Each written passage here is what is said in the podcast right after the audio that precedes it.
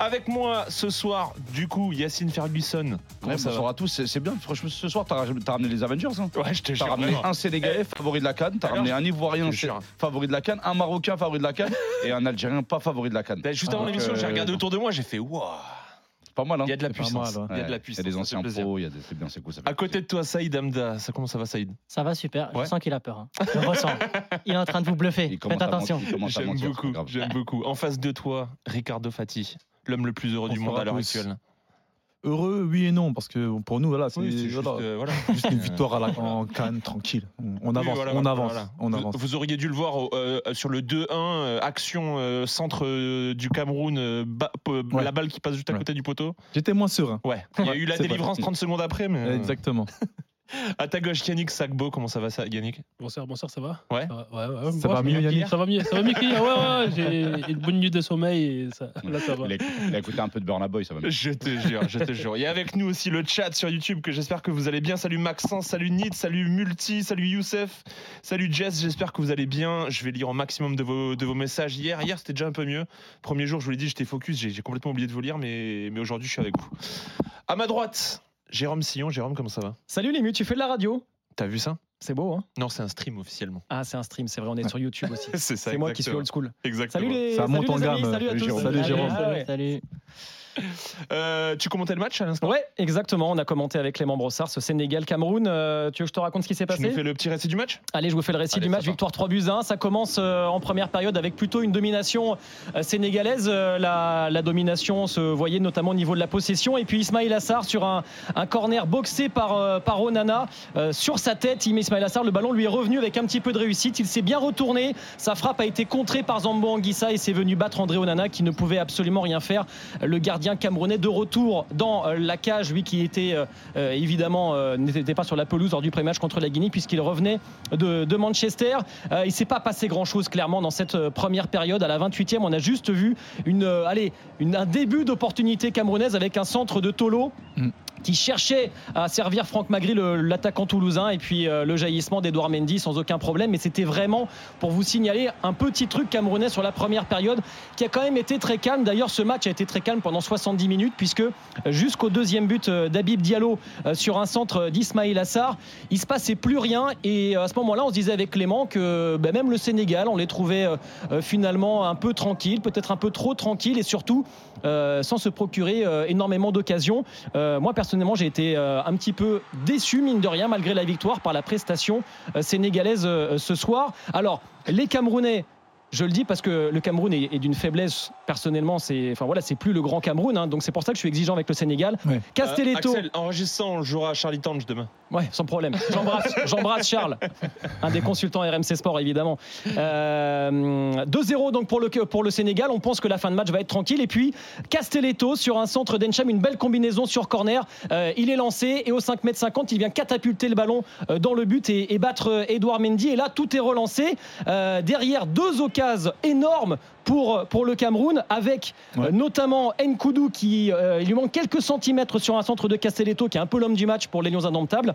Et puis euh, à la 94e, là c'était le, le frisson pour, euh, pour Ricardo. Parce qu'il y a ce centre euh, de Castelletto et là la déviation de Magri et Nkoudou qui passe devant euh, Mumbania, le futur euh, joueur de l'Olympique de Marseille. Il lui enlève le ballon Ouais. et il l'effleure seulement et il le met à côté du poteau. Et dans la foulée, Sadio Mané sur un contre, servi par euh, Idrissa Gueye, vient marquer. Trois tirs cadrés Sénégal, trois buts, victoire, trois buts à un. Sénégal qualifié, Cameroun au bord de l'élimination. Je vous donne rapidement le, le classement provisoire de ce groupe C avant le match de ce soir entre la Guinée et la Gambie. Le Sénégal seul en tête avec 6 points après deux matchs. La Guinée, alors qu'ils vont jouer ce soir, est provisoirement deuxième avec un point. Le Cameroun, malgré ce deuxième match, est donc euh, troisième avec un point. Et la Gambie, euh, toujours dernière avec zéro point. On rappelle, les quatre meilleurs troisièmes euh, sont qualifiés aussi. Ricardo Oui.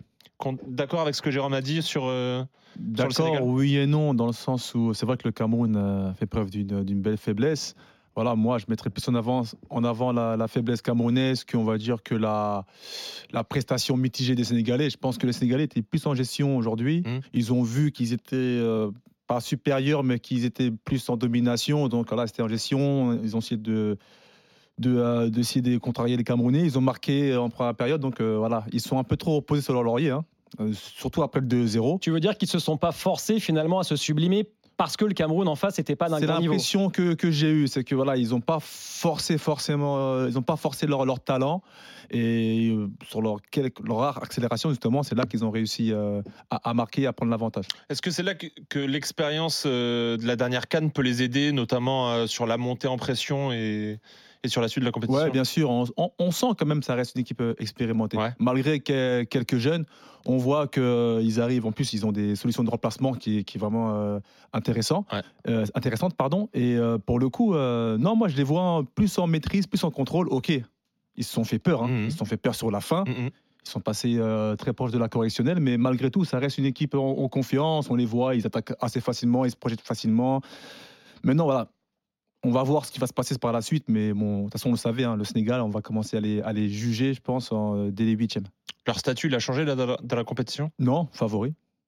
Ils sont toujours favoris, il n'y a pas de souci. Pendant Il, y a- il est en plus, Non, moi, je- moi, je il est devenu camerounais, quoi. Il est arrogant. Non, quoi. non, non, le continent.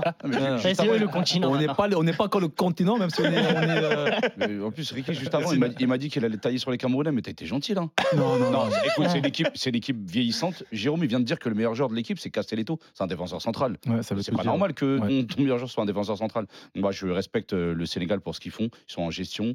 Ils ont un milieu euh, hyper jeune, très performant avec Pape Gay, avec. Lamine Camara et Ouais. Pape Matarsar. Franchement, c'est fort. Et ils ont, comme l'a dit, des, des cartouches euh, en, sur le banc de touche. C'est c'est vraiment impressionnant ce Sénégal. C'est pour ça qu'ils sont favoris. Et je pense qu'il n'y a que le Maroc qui va pouvoir rivaliser. Yannick, est-ce que cette victoire t'a redonné le sourire? Oui et non. Vas-y, dis-nous. Oui, parce que c'est le- c'est contre le Cameroun et voilà, j'ai- euh, j'aime le Cameroun et je les déteste aussi. Donc, euh, donc voilà, mais en tout cas, le Sénégal euh, a, bien géré, a bien géré le match. Mm.